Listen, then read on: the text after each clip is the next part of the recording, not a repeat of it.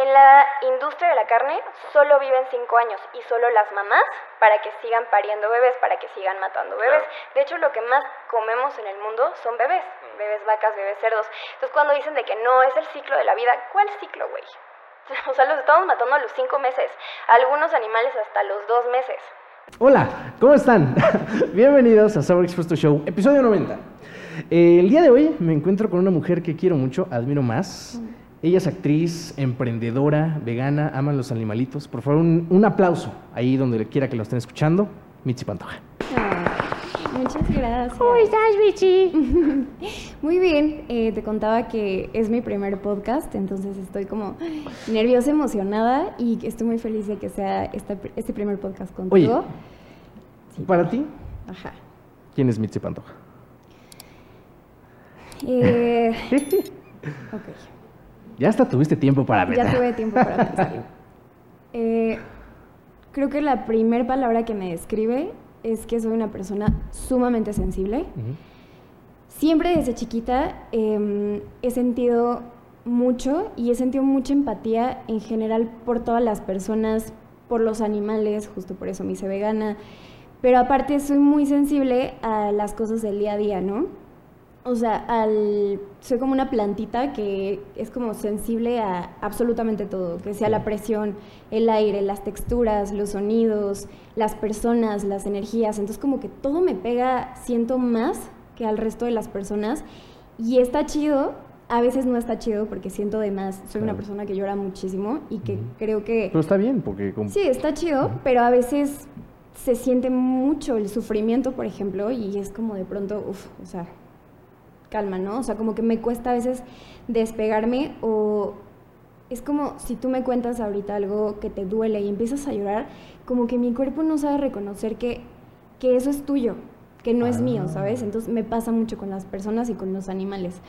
Entonces, sí, es como de pronto complicado, pero a la vez pues muy bonito, ¿no? O sea, como que las sensaciones que son placenteras, pues también las siento mucho, ¿no? O sea, desde comer, desde escuchar eh, una canción, desde un orgasmo, o sea, todo es como una much. bomba, ajá, Eres como un nervio andante. tal cual. Ok, y ok.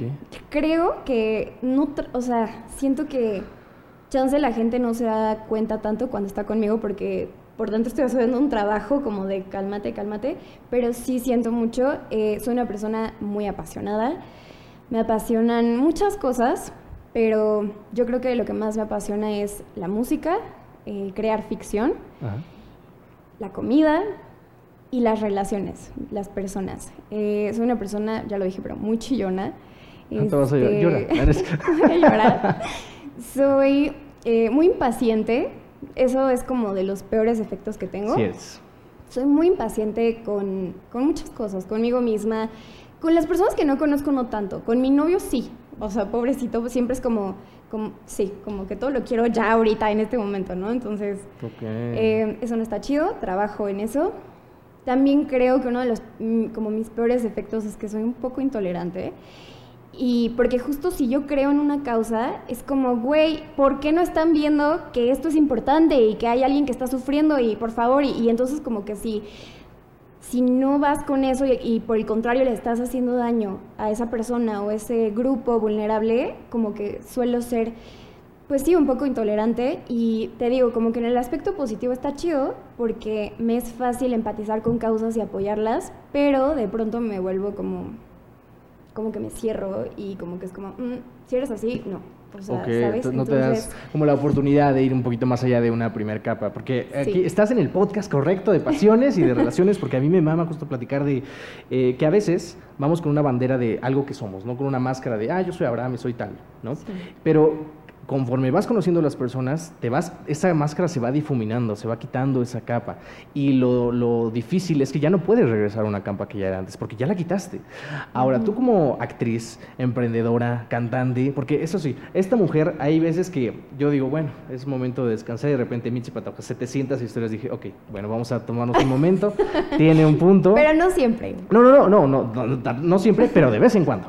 Lo, o sea, lo suficientemente para que sea frecuente, pero no, no, no mucho. Entonces, eh, justamente fue por una de las razones que te invité, porque en este podcast vamos a platicar de muchas cosas, pero la primera vez que yo comí algo vegano fue porque usted me invitó. Hace muchos años, recuerdo perfecto que fuimos a ver una obra de teatro y luego fuimos a cenar unas tortas, unas tortas. Y no me habías dicho que eran veganas. Hasta después. Y Ya no me acuerdo. Mm, o yo sea, me sé. acuerdo de la obra perfecto, pero no me acuerdo de haber comido tortas. Pero te cuento. Perfecto, no importa. El caso es que eh, me dijiste, oye, ¿qué tal? ¿Te supieron? Yo, sí, perfecto. Me dijiste, ¿sabías que son veganas? Y yo, ¿qué? ¿Esto que sabe a carne es vegano? Entonces, por eso me gustaría preguntarte, ¿cómo fue que decidiste hacerte vegana? Yo sé, porque obviamente amas a los animales, pero es, es un proceso difícil, es fácil, es, hay una dieta de veganismo, o sea, todas esas cosas que son tabús, la gente no pregunta o quiere saber. ¿Es difícil ser vegana? Pues mira, te contesto eso después, porque creo que para cada persona es distinta. Claro. Pero todo empezó justo con esto que te digo. Soy una persona muy sensible. Desde chiquita eh, yo comía carne y muchísima carne y me encantaba. O sea, de que iba con mi papá a los lugares de cortas de carne y nos chingábamos una pinche Órale. madre gigante de Yeah. res, de mil cosas. Ajá. Y aparte, como soy amante de la comida, lo disfrutaba muchísimo. Entonces, pues yo crecí así, como el resto, por lo menos de México, creyendo que pues es normal, ¿no? Y que qué rico y que es necesaria la carne, etcétera. Y pues creo que lo primero que me fue llevando hacia allá es que yo en mi casa, si bien comían carne, eh, pues les gustaban los animales, o sea, teníamos perritos. Entonces, pues claro que yo crecí con esa empatía de entrada a los perros, ¿no? Como de, güey, o sea, es, es como una persona, porque literal, aparte somos animales, que siente, que llora, que tiene miedo, que se pone feliz, que te quiere, o sea, como acariciar, ¿sabes? O sea, como que puedes empatizar con eso y decir, es alguien que está sintiendo igual que yo. Entonces fui creciendo y yo no sabía que existían las corridas de toros. Entonces no recuerdo la primera vez como que me enteré, pero sí cuando empecé a entrar en todo esto, fue como, o sea, ¿cómo? ¿Cómo que hay personas que disfrutan de lastimar a los animales? Y que es un espectáculo y que la gente paga para ver ese espectáculo y que se trata de, de matar al toro, de lastimarlo, ¿no? Hasta, hasta la muerte. Entonces yo era como, güey, ¿qué pedo? Y en la prepa me acuerdo que un maestro, como que yo platicaba, platicaba con él, y un día me dijo, ¿por qué no expones acerca del tema, no? Y yo ahí todavía tenía como mucho pánico escénico de hablar. Siempre he hablado mucho, pero como que me da pena que como que todos se callen y yo aquí... y Te me escuchamos, escuchen, los ¿no? micrófonos son como- tuyos, Mitzi. Ajá. Entonces, este, pero dije como, güey, voy a hablar de esto, ¿no? Y ya, pues yo tenía que Es- 16 paréntesis, años. siento que eres demasiado... eh, eh, te vas hasta lo último Ay, sí. con la convicción de tu causa, ¿sabes? Sí, total. Y está, está bien en el sentido de que pues hay que mantener el argumento fuerte, pero antes de que sigamos con ello y de- del veganismo, ¿alguna vez, porque te debió de haber pasado alguna vez, te han, te han logrado convencer de algo diferente a lo que tú crees? No, No. tiene que ser de veganismo. Ah, sí. O sea, de, Totalmente. por ejemplo. Sí. Híjole. pues de muchas cosas, o sea, O sea, ¿qué creías? con la marihuana, por ejemplo, yo la tenía súper satanizada, de que no, güey. O sea, en mi casa se chupaba y el alcohol era normalizado, pero la mota no. ¿Ah, Entonces, qué? sí era como que. Pues sí, no lo hacía y por, por prejuicios, la verdad, ¿no? Que sí está este argumento como de no consumir porque ayudas como a este pedo del narcotráfico, etcétera, pero pues en autocultivo y si tienes tu plantita y pues qué pedo, ¿no? O sea, no pasa nada. Ahí, por ejemplo, este, pues yo no era feminista, obviamente, entonces empecé a leer, yo no estaba de acuerdo con algunas cosas y una vez que empecé a leer y a escuchar a otras mujeres expertas hablar del tema fue como, güey, claro, ¿sabes? Eh, pero también me pasa incluso con propios argumentos de cosas que creo con las que no estoy de acuerdo, que también en el veganismo. Mm, O sea, por que- ejemplo, Pues por ejemplo, eh, ¿con qué no yo estás de acuerdo? Creo que, del creo que, a ver, igual que en cualquier causa y movimiento social, pues hay muchísimas personas, o sea, y hay grupos que dicen, o sea, sí soy vegano, pero yo pienso así. Sí soy vegano, pero tal. Pero como pez. Entonces, por ejemplo, no, no, bueno, eso sí no es, no es veganismo. Pero a lo que hoy es, por ejemplo, hay muchos veganos que no están de acuerdo con que consumas una hamburguesa vegana de McDonald's, ¿no? Porque es como, ¿cómo? O sea, ¿cómo le consumes a una empresa que mata animales y que está justo haciendo lo que tú estás en desacuerdo? Pero por otro lado estamos, nos quejamos de por qué no hay opciones veganas y por qué la gente no se hace vegano y por qué, por qué no encuentro nada vegano. Y cuando sí lo empiezan a hacer, no, no, quieres. consume, Entonces, sí entiendo esta parte de que estás apoyando una empresa que explota miles de animales, sí, es un hecho, pero justo el... O sea, queremos cambiar las cosas. Y si queremos cambiar las cosas, tenemos que decirle a esas empresas, güey, bien, bien McDonald's, bien Kentucky, que está sacando opciones veganas. Y, y está chingón, porque entonces la gente empieza a probarlas y se da cuenta que está chido, que sabe rico, que te llenas, que también se te antoja y que sabe igual o prácticamente igual, pero sin lastimar animales y con un impacto ambiental menor. Entonces, mira, ahí te va, ahí te va, ahí te va. Te voy a poner en camisa de once varas. Ya llegamos a ese momento porque dicen que yo personalmente creo que una persona no puede cambiar el, mundo, pero sí puedes apoyar a otra persona y estás cambiando el mundo de esa persona. Tú platicabas Claro. ahorita de las empresas. Es momento, sí, ya sé, vamos a hablar de capitalismo. A ver, estoy de acuerdo con que las empresas explotan los recursos, lo que tú quieras, pero al final es para darnos un servicio a nosotros. Entonces, ¿desde dónde crees que sea el cambio? O sea, sí está bien que las empresas deban pues acoplarse a las nuevas eh, demandas del público, pero al final los que lo piden, los que lo quieren, los que lo consumen, pues somos nosotros mismos. Entonces, ¿desde dónde crees que empieza el cambio? Mira, yo también creo que una persona no puede cambiar el mundo, pero como dijiste, si esa persona puede lograr que otra persona esté de acuerdo y se forma un colectivo, como ahora pasa con colectivos feministas, como ahora pasa con colectivos antirracistas o con el cole- colectivo LGBT, entonces en colectivo y juntos sí puedes cambiar las cosas. Eh, siempre escuchaba yo, yo me hice vegana hace ocho años y me decían como, güey, no vas a cambiar las cosas. Y ahora vemos que sobre todo en Europa está bajando muchísimo el consumo de la carne. Cada vez menos gente quiere consumir carne. Allá sobre todo porque hay más información y este y bueno gozan de privilegios entre ellos, o sea tienen como acceso a, a- a una educación distinta, más información, entonces pueden tomar decisiones y ha bajado cañón el consumo de los lácteos, de la carne, entonces sí se están cambiando las cosas. Y el capitalismo, yo, yo creo que, mira, o sea, como que estoy muy en medio, pero si ya está este pedo, este monstruo, que yo creo que sí no lo vamos a cambiar, pues que se cambie la manera en la que se hacen las cosas, ¿no? O sea, las empresas van a querer seguir produciendo millones de pesos, ok, pero que lo hagan con cosas que no lastiman a otras personas o a otros animales o que se chingan un chingo de recursos. De acuerdo, punto para mí, sí, estoy, es sí. Pero el problema creo que aquí radica es que incluso aunque tú y yo estemos teniendo esta conversación, las personas solo van a ver un- una cosa. Y no podemos estar, o sea, por más que uno quiera ser lo más incluyente, no puedes estar de acuerdo con todo el mundo, no se puede. Claro, o sea, claro. quieras o no hacer como cuidar mucho tu mensaje, tu, tu forma de hablar, va a haber una persona que va a decir, ¿qué dijo? Y va a alzar la ceja y va a ser como, ¿por qué dijo esta mamada? Pero creo Claro. y por lo más y, y creo que más en la sociedad mexicana así es la única forma en la que el mecanismo de la justicia empieza a funcionar cuando pasa algo horrible obviamente la- la- el camino es pasa algo horrible vamos a hacer un desmadre para que las autoridades volteen y empiecen a hacer su trabajo no está bien no estoy de acuerdo pero así es como funciona si la gente no lo hace así No, no te hacen caso. exacto ahora tú Sí. que eres vegana y también eres emprendedora ¿Cuál es la opción que tú das? Porque también me encanta, tenías tu negocio en Toluca y ahora te viniste para acá. ¡Qué huevotes! Muy bien, un aplauso para ti. Pero ¿cómo, cómo, cómo surgió esa idea de, de que sea una idea, hacerlo material? Es como, vamos a poner el negocio, vamos a dar opciones veganas Sí. y vamos a vivir de esto. ¿Cómo, Sí, sí, cómo surge eso? Pues mira, si me das chance, te cuento ya rapidísimo Va, cómo me hice vegana, cerrar, porque quisiera como que tengan este contexto Ujú. y ya. Entonces, bueno, lo voy a tratar de hacer rápido. Eh, entonces me quedo en que la gente eh, sí está de acuerdo, por ejemplo, en que está mal matar animales por diversión.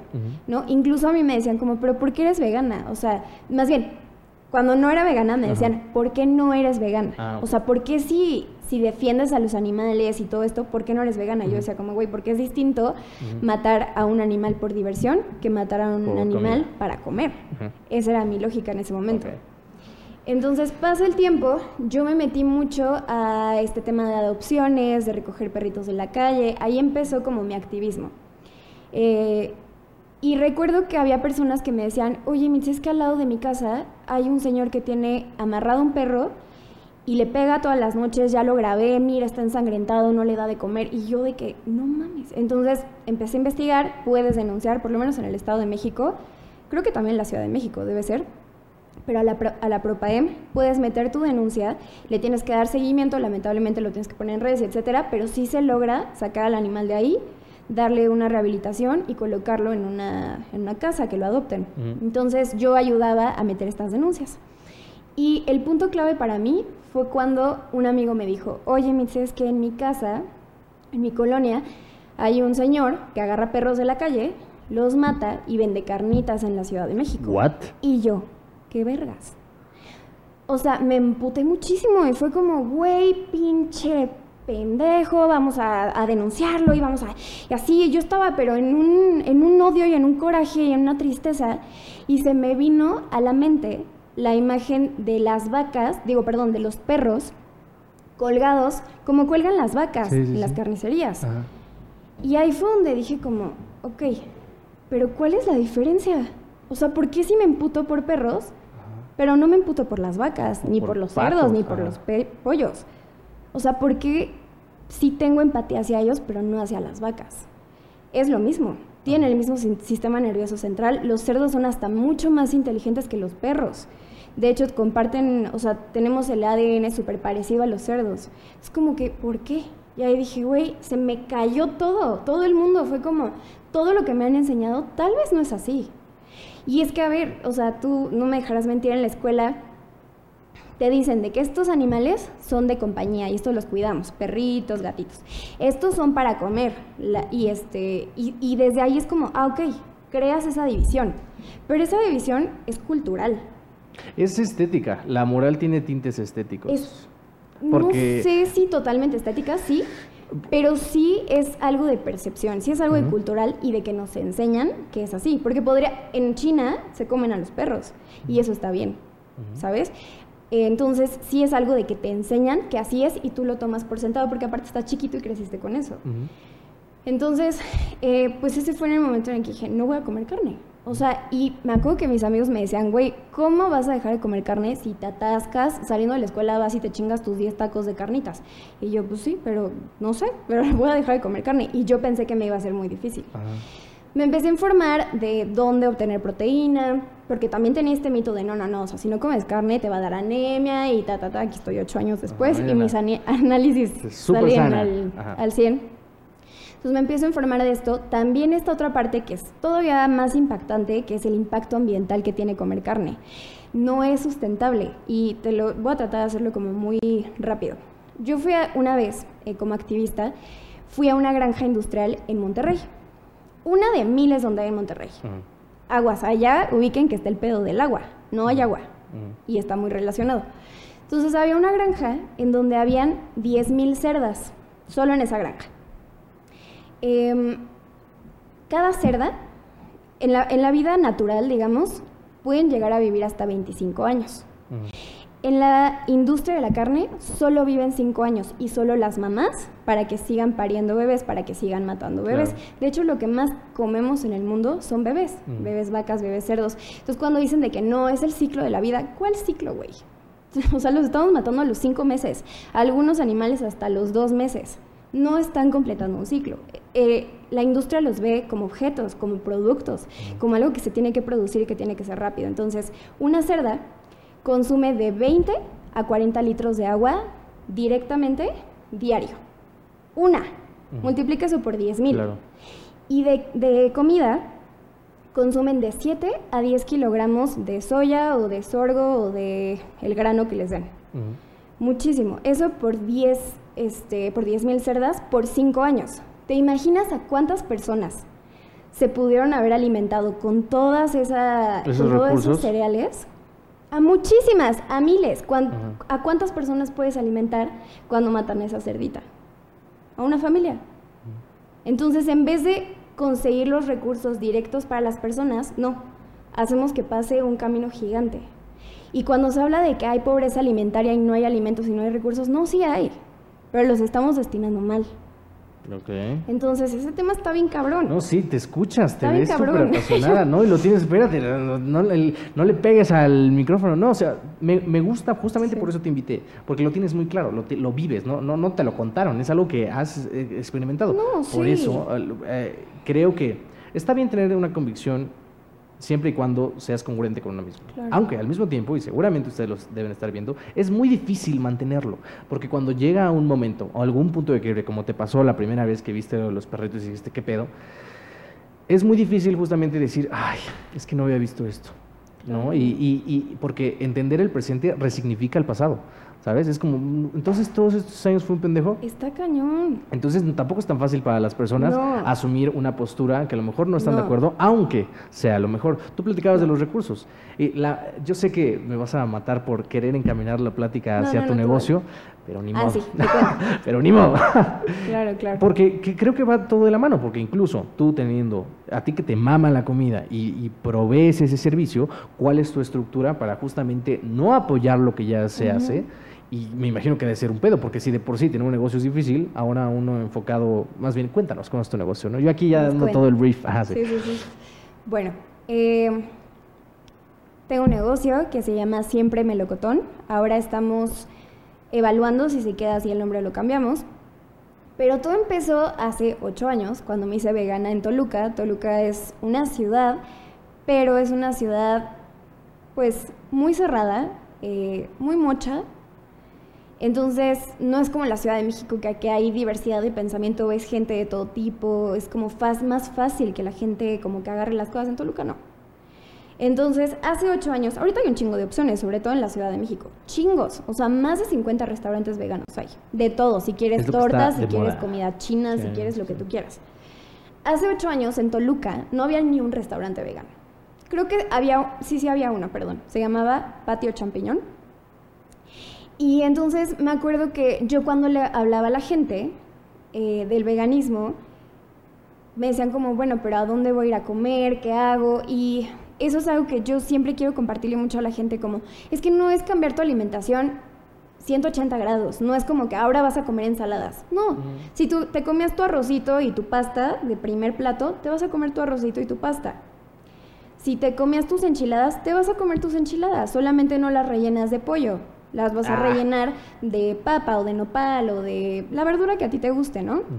Si te hacías tu mole, te haces tu mole, te haces tu torta, nada más con alguna proteína vegetal. Entonces no es cambiar radicalmente tu, alimentación, es cambiar algunos ingredientes por otros. Y de hecho en México es bien fácil porque la comida mexicana pues, se basa en maíz, frijol, chile, y ya, ¿no? O sea, el pollo es lo que vas a intercambiar por otros ingredientes. Y todo dorado. Mm. Ajá, entonces, pues está fácil. Entonces, bueno, en ese momento yo dije como, quiero poner un restaurante vegano. O sea, algún día voy a poner un restaurante vegano. Pero pues yo ahí tenía 18 años, ¿no? Este, no sabía ni qué pedo con mi vida. Eh, sigo sin saber, pero ahora y ahora ya sabes, cuéntame. ahora un poquito más.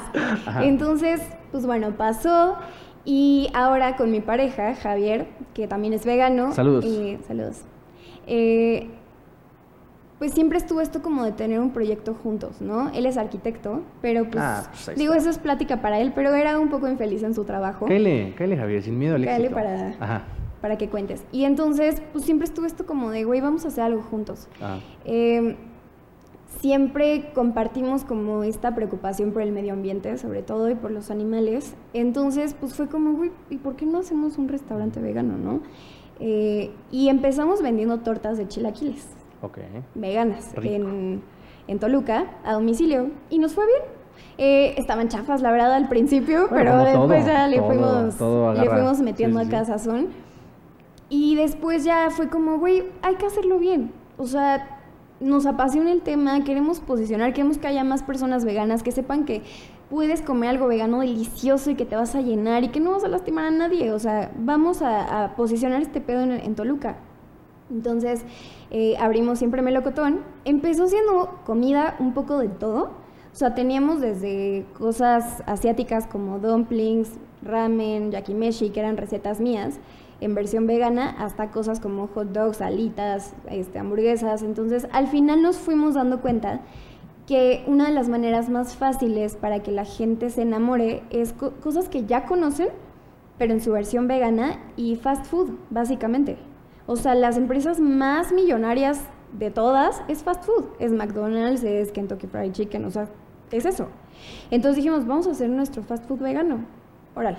Entonces, ese es nuestro menú actualmente, que son alitas, nuggets, hamburguesas de pollo vegano y de carne vegana. Eh, tenemos banderillas, tenemos malteadas, ahora vamos a tener helado. Entonces, pues bueno, estábamos en Toluca. La verdad, para hacer Toluca nos fue excelentemente bien.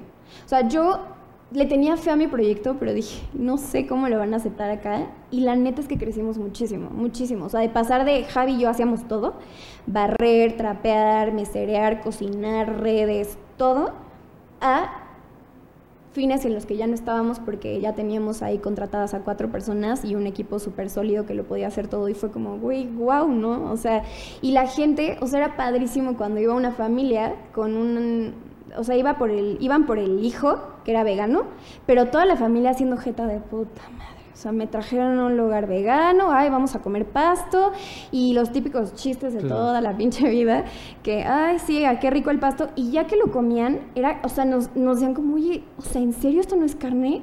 nosotros no. O sea, pero ¿cómo? O sea, esto es... Porque, ah, y siempre nos decían, tráeme lo que sea, pero que no tenga tofu. Y no les decíamos a algunas personas y les llevábamos las banderillas de tofu y, y después le decíamos de que las salchichas de tofu. Y se Ah, quedaban de que, güey, ¿qué pedo? Lo volviste a aplicar, o sea, no Sí, te bastó solo conmigo, tú dijiste, chingue está muy bien, está muy bien. Obviamente con personas no, que claro, conocía, obviamente, sí, sí, sí, no, no estoy diciendo con sí. clientes. Aquí todo consensuado, sí, Claro, estoy de sí, acuerdo, sí, sí, sí. porque a veces se, se tiene que Con explicar. sí. familiares o así, Sí, lo entiendo, perfecto. Sí, a veces tú lo dijiste muy bien y eso va a ser un clip, pero la mejor forma en la que alguien se puede enamorar es a partir de algo que conoce, en este caso de, de la comida. Pero a- ahorita me estás contando la parte bonita. ¿Cuál ha sido la resistencia Uf. Eso es justamente lo que quiero, eh, quiero que platiques, porque creo que como emprendedores y las personas que quieren hacer un podcast no se dan cuenta de todo lo que está acá atrás, ¿sabes? De todo lo que, lo que implica. Todos ven el como, ah, no, si ya tiene un super restaurante, vamos, ¿no? O sea, no vieron todas esas desveladas cuando no funcionó, el dinero que debes, no sé. O sea, No, todo, no, todo, es que eso, eso es, un- eso es un todo para que tú y yo estemos aquí sentados, porque ni tú ni yo empezamos al 100 ahorita. O sea, esto tiene mucho tiempo. Claro. ¿sabes? Entonces, ¿cuál, cuál, en, cuál sería, no, no sé si tips, porque tampoco me gusta así como cosas que tienes que hacer en tu primer negocio, no, pero cuál crees que un error que te pudiste haber ahorrado? Híjole, muchísimos. muchísimos. O sea, de entrada, eh, yo soy una persona como desesperada y es como, ya, vamos a hacerlo, vamos a abrir mañana. O sea, y entonces Javier era, es toda- Lo todo lo contrario. Es como, no, a ver, espérate. O sea, vamos a hacer números, siéntate, haz el menú súper bien, ok, ya. Pero ya que yo sentía que ya había avanzado, era como, ya, o sea, ya vamos a abrir, ya está todo. Y él como, no, no, no, no. Y entonces en esa parte nos equilibramos, porque si es por él, abrimos en cinco años, si es por mí, abrimos hoy, ¿no? Entonces como que eso me ayuda. Pero de entrada creo que algo que sí nos falló mucho, mucho, mucho, mucho, es, mira, mi motivación personal para abrir el restaurante nunca fue la principal hacer dinero. Claro que decía, güey, puedo Pero ganar dinero, pero es muy importante. Claro. Y, y no, o sea, que es algo que se tiene que trabajar. Muchos tenemos como conversaciones erróneas o que nos cierran puertas con el dinero, que es como, no es tan importante el dinero, o, güey, es muy importante, o sea, y no es porque seas una persona superficial, no es porque seas una persona ambiciosa, avariciosa, no, pero es importante, entonces... De entrada no hicimos bien los números. Entonces era de que, ah, pues yo creo que estaría bien darlo en 30 pesos. Está súper bien, está barato, no sé qué. Pues no, güey. O sea, no considerábamos un buen de cosas. Nada más considerábamos la materia prima. O sea, cuánto nos costaba la salchicha, la harina, la, ¿sabes? La Pero no contábamos el gas, la luz, el internet, mi sueldo, el de Javi, el de las otras personas, eh, la renta, la, todo, todo eso, ¿no? Y tu ganancia, o sea, está cañón. siempre se tiene y luego la gente claro. critica mucho como, ay, está bien caro. Uno, estamos en una inflación terrible en el que cada semana las cosas suben de precio. Eso fue más. de las cosas más difíciles porque cada que íbamos al súper, el ticket era de que, güey, el limón ya subió dos pesos esta semana. Y así cada semana. Entonces tú tenías que ir ajustando los precios. Y la gente que no sabe de esto, pues lo ve como, como, güey, qué mamones, ¿no? O sea, qué pedo, ¿no? Pero pues no, no es fácil. Entonces de entrada yo les diría como, hagan bien sus números, métanse a investigar. Yo sigo en eso, este, no soy una experta, pero de algo me sirvió ver Shark Tank. Eso es lo que te iba a decir, ya vas que, que vuelas para allá. entonces necesitamos saber números. E- ese fue como un error muy grande. Ajá. Otro creo que fue... Ay, Es que no sé, tuve muchos, pero los otros creo que no fueron errores, más bien como que fue un proceso en el que fuimos descubriendo qué es lo que queríamos, ¿no? Creo que el, dinero fue como el principal. Ok, ¿qué quieres? Bueno, antes de eso les voy a dar justamente algo, un, como yo lo veo, como entendí el dinero hace, justamente este año. Este año personalmente, yo tengo como años muy marcados en mi vida eh, profesional que me han ayudado mucho. En el 2016 estaba inmamable, yo me sentía la gran caca y pues no.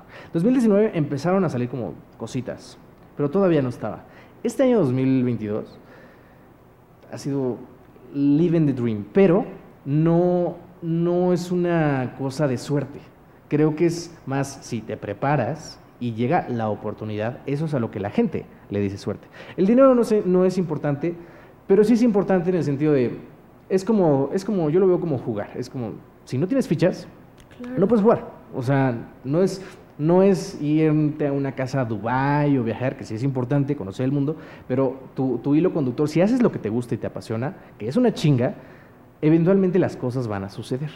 Ahora, en, en, este camino que has tenido de, redescubrirte, saber qué ya quieres... Ya me acordé de otro error, pero síguele. Date, date, date, date. No, no, ahora me dices el error. Otro error creo que es algo... Me encantó como todo lo que dije se lo pasó por el arco del triunfo, disociando.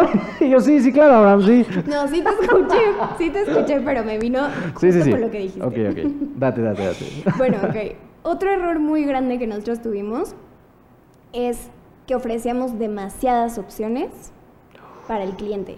Cosa que yo pensé que era positivo. Yo decía, güey, si alguien llegaba a decirme, ay, ¿por qué no haces una sopita? Y yo, te la tengo la próxima semana. Y yo haciéndola. Ay, ¿por qué no haces algo sin gluten? Te lo hago la próxima. Y así. Me la pasé hasta que teníamos 35 cosas en el menú. Y luego me salió un post de alguien, este, un amigo que compartió lo de Barry decía FOMO. Ajá. Ah, bueno. Fear of missing out. Claro. Es algo que le da al cliente cuando ve demasiadas opciones. ¿Qué le pasa? Que se estresa. Su cerebro es como, ay, son demasiadas opciones, ¿qué tal que me pierdo de algo? Uh, y, algo pasa que prefieres irte a la opción segura que te da tres opciones porque sabes que no te vas a perder de nada y no tienes que pensar mucho. Es que justo le acabas de dar el clavo. No estoy muy seguro si lo escuché en una TED Talk o es un libro, pero justamente es lo que dice Barry Schwartz. No sé cómo se llama, pero él dice algo muy interesante. Justo cuando tienes menos opciones es mucho más fácil decidir porque dices sí, o no. Pero si tienes un chingo de opciones, no solo le estás diciendo sí, estás negando otras, otras 98. Entonces eso, es que hay que mantenerlo práctico. Es como sí o no. Porque las personas ahora vamos a tener un tema que me encanta, les cuesta mucho decidir y, empezar. ¿No te has dado cuenta que a veces se queda mucho en el, ay, estaría bueno hacer esto, ¿no? Y es como te lo bajan todo, pero no empiezan. El problema justamente es ese, le tienen tanto miedo a, lo, a que sí lo puedan lograr, creo que es una cuestión de miedo al éxito, que prefieren mantenerse en su ay, bueno, sí estaría padre, seguiré. Digo, lo, lo, platico mucho, o sea, no tienen, no, no, no, yo creo que los godines, no tienen nada de malo los godines, nada, pero hay muchos que están ahí porque no pudieron seguir su sueño. O sea, no digo que hay personas que sí sea su sueño ser godines, claro, pero hay personas que encuentran una estabilidad haciendo otra cosa y se quedan con, ay, si hubiera intentado. Tampoco estoy diciendo que, que ahorita en su trabajo se salgan y le digan a su jefe. No, si se van a salir... porque aparte hay gente que le gusta hacer eso. Pero ah, estás hablando de la gente que hace eso, pero no exacto. O sea, y, aparte no le va mal. O sea, puede estar bien y viajando, lo que tú quieras, pero por dentro está esa espinita de, madre, lo que yo quería hacer era estar en el, eh, en el circo, ¿no? Y no lo hice. No te estoy diciendo que no puedas hacerlo, sino que si quieres hacer eso, tampoco te, te aloques, hazte un colchón para que puedas vivir un año para que la cagues. Porque seguramente lo te has notado que creo que es mucho más rico cagarla, porque de ahí aprendes. Cuando tienes éxito, pues no se aprende mucho. No es como, ah, bueno, ya lo logré. Y a lo mejor no te explicas cómo llegaste a eso. Sin embargo, estoy seguro que si el día de mañana truena lo que hiciste, que no va a tronar, al contrario, va a ser millonaria, tú ya sabrías exactamente qué hacer. Porque ya te equivocaste, porque ya te caíste, porque ya sabes, dices, ah, claro, esto es lo que, lo que no quiero hacer. Sí, totalmente. ¿Por qué crees que a la gente le cuesta tanto despegarse de, pues de, sus creencias y de lo que conoce. Por eso te lo pregunto, porque es como, empiezo un negocio, me hago vegano, o sea, ¿por qué, ¿por qué crees que les cueste tanto desprenderse de lo que se supone que debemos ser? Pues porque yo creo que en muchos casos es lo que creciste mamando, literal. O sea, es lo que te enseñaron, es lo que absorbiste, es lo que te metieron por todos lados en la cabeza Y entonces cuando tú crees que algo es real, lo tienes en los huesos y lo tienes en todos lados. Entonces como que cambiar así tan radical, pues no está fácil. Yo creo que en el caso del veganismo es muy importante que estés convencido. Porque cuando te haces vegano como porque, ay, está padre, o ay, pues pues para ser más saludable. O, pues no, obvio lo vas a dejar. O sea, las dietas no funcionan, se sabe. O sea, no, no va por ahí. El tema es cuando empiezas a informarte, que ese es yo creo que lo difícil. Hay gente que no quiere saber, que es como, no, no, no me enseñes el video porque voy a sentir feo. Pues sí, ¿por qué crees? O sea, bien decía Paul McCartney que si, las, que si los mataderos tuvieran paredes de cristal, todos seríamos vegetarianos. Porque no, no quieres ver cómo matan a lo que te vas a comer, no quieres ver cómo llora la vaca o cómo llora el cerdo y cómo corre para que no lo maten y cómo está viendo el que sigue de que, güey, me va a mí. No quieres ver eso. Entonces, por eso no queremos ver los videos, pero es necesario. No que te la pases viéndolos, pero sí es necesario decir, ok, estoy lista, estoy listo para verlo. Y una vez que lo ves y empiezas a investigar, porque mucha gente dice, como, no, pero eso no es aquí en México. No, sí es aquí en México. O sea, yo lo vi, ¿no? No es solamente en Estados Unidos. Y no, tu carne que compras en Walmart no es del señor que tiene su vaquita y que la mató. No, güey. Es de una industria gigante que hace eso y que los trata como objetos a los animales. Entonces, una vez que sabes esta información y lees un poco, es muy difícil hacerte a un lado. O sea, el chiste, yo creo que lo más difícil es querer verlo. Porque una vez que lo ves, ya si te haces menso, como que está complicado. O sea, y a ver, mi mensaje no es para todos, háganse veganos si se tienen que hacer veganos, porque no, güey. Pero reduzcan su consumo. O sea, qué chido si se hacen veganos. Pero si no, reduzcan su consumo. Un día sin carne, háganlo y van a ver que no está difícil. Su pastita, sus enchiladitas, y nada más sin pollo. O en melocotón. o en, ah. O sea, y van a ver que no es difícil. Y con un día dicen, sí podría ser dos días, y sí podría ser tres días, y tal vez ya Micha y Micha no comen, pero con un día que, que reduzcan, ya están reduciendo su impacto ambiental.